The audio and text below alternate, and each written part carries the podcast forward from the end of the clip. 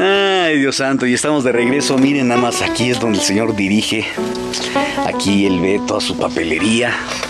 Aquí eh, muy organizadito sus, sus, plumones de colores, como debe ser. Aquí con esto escucha. Su, su, pantalla tiene sus diccionarios, tiene, bueno, tiene sus arreglos, su teléfono. Así lo que un director realmente necesita. Es importante que vean esto, esto, es muy, muy importante. Feliz Día del Padre, lo, lo, cual lo hace un padre, un padre de familia. Y esto, aunque ustedes parezcan mentira, esto es muy importante. Yo soy padre de familia, el Señor es padre de familia. Muchos de nosotros somos padres y madres porque somos una familia. Y de eso vamos a hablar también con Marcos Patiño. Pero que no se nos escape porque yo te conozco como te conoce mucha gente. Y es muy famoso tu temperamento.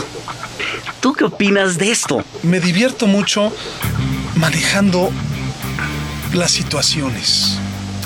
Hace rato hablabas de la política, también he incursionado en ella. Por supuesto, sí. He sido candidato a diputado, he sido este, miembro de un comité ejecutivo de un partido político. Me gusta mucho defender lo que creo, porque a fin de cuentas, uno es eso. Uno son ideas, uno son conceptos, uno son principios. Eso es lo que te va formando. ¿Se fijaron, ¿Se fijaron cómo se hacen los políticos? Yo le pregunto, ¿por qué te tienen tanto miedo? Y, estoy a punto de llorar o de aplaudir. A ver, es que no quiero que me tengan miedo. No, no, no, lo crees, no seas incrédulo. No, quien me conoce, ah, quien me conoce no me tiene miedo. No, pero, pero evidentemente este, esta fachada, esa fachada que, que, manejas maravillosamente, para aquellos que no te conocen y que apenas están aprendiendo las reglas del juego, son muy importantes. Es decir, no te vayas a equivocar con el señor Patiño porque es tremendo. Esos ojitos que te están saliendo ahorita, así digo, y este, yo creo que es importante, yo creo que está bien. Yo creo que está bien que, que, vayan cuidándose y si han de ganarse tu sonrisa y tu simpatía y tu amistad, pues ya se verá con el tiempo, ¿no?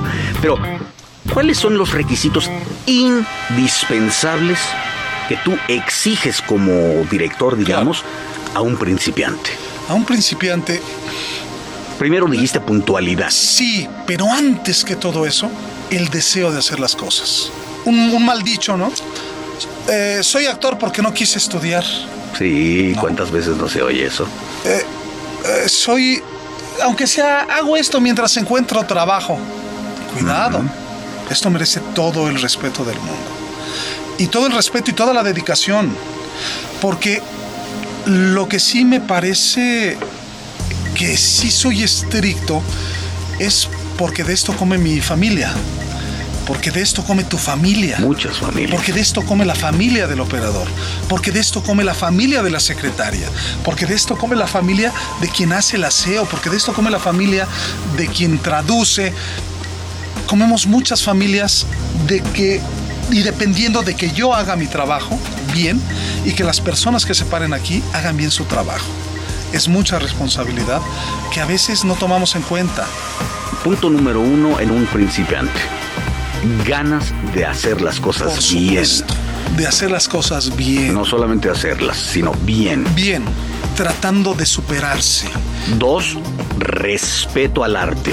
Respeto al trabajo al que está tratando de presentarse, de introducirse. Por supuesto. Puntualidad. Puntualidad. Tanto para el director, para el lugar, para los compañeros. Sí. Porque la, verdad es que no se pone a pensar la gente a veces que cuando tú llegas tarde, como en un dominó, Claro. Echas a perder el plan de trabajo del director, que estos planes de trabajo que llevan horas y horas de organización y de pensamiento, eh, se, empiezan, se empiezan a echar a perder y vas a echar a perder el tiempo del siguiente compañero y del otro compañero y así en un dominó terrible.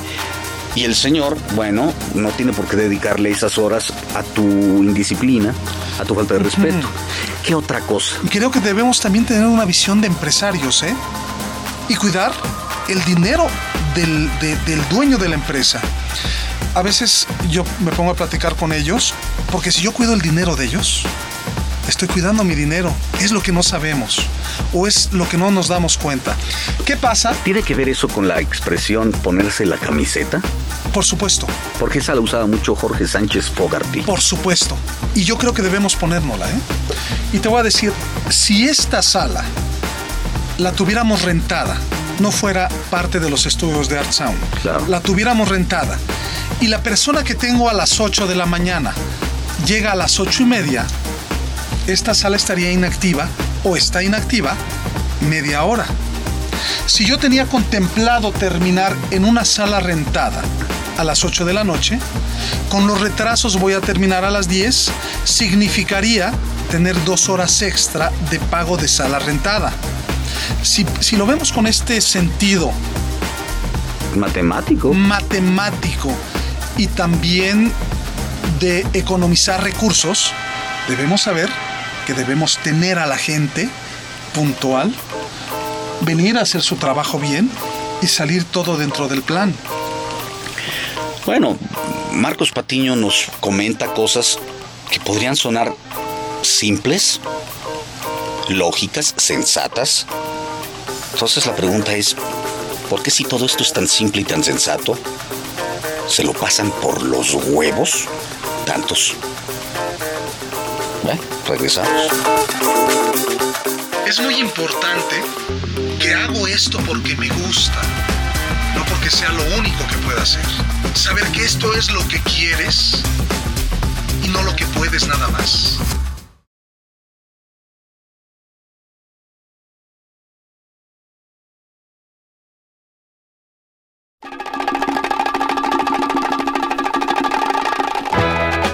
Nada más, Chalío, las máquinas, la grabación en la sala del director Marcos Patiño. ¿Eres apasionado para todo? Yo trato de sí, de ser apasionado para todo. ¿Eres, eres, o- hoy estás casado? Sí. ¿Eres un hombre de familia? Sí, Antes de estar casado, porque eso es, eso es la pregunta Ajá. posterior, ajá, ¿eras un, eras mujeriego? sí, Porque bueno, eres apasionado, imagino que las mujeres te apasionaban claro. Sí, sí, antes de tu matrimonio, que es, que es punto y aparte, es antes y después. Sí. Eso lo sabemos los que vivimos feliz matrimonio. ajá, sí. Antes de eso, te rompieron el corazón. Sí, cuando tenía 16 años. Fue como que mi primer novia formal Ah, o con la que yo ah, me es interesé. muy- es fuerte. Claro, como- con la que yo me interesé. Y esta chica es- vivía aquí en el Distrito Federal. Ajá. Después de eh, algunos meses de relación, casi 10 meses de relación, se fue a vivir a Mexicali.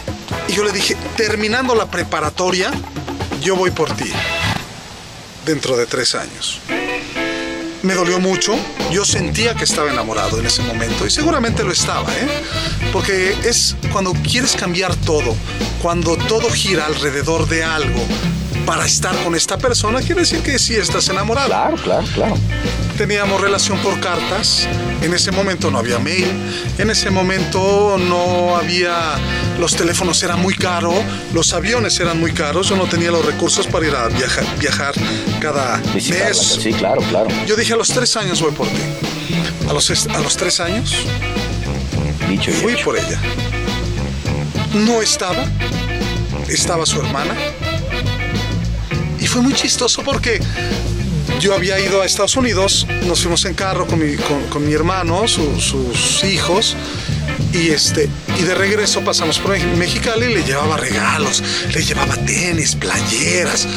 Y entonces, ah, esto es para Ana Lilia, ¿no? ¿Y cuál sería la sorpresa? Que Ana Lilia no estaba.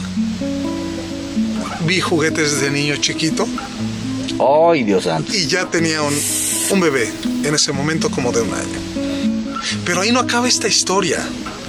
Esta historia termina 10 minutos antes de que yo me vaya a casar con mi Ah. esposa actual. Caramba, a ver, a ver, a ver, a ver, a ver. No, no, no, no. no. Digo, ya sé, ya sé, me van a odiar. Pero tenemos que hacer la de suspenso. Regresamos en un momento. ¿Cómo, cómo? ¿Se habrá presentado en la boda o qué pasó? Regresamos con Marcos Patiño. Sí, señores. La vida cotidiana de un actor de doblaje. Así de fácil.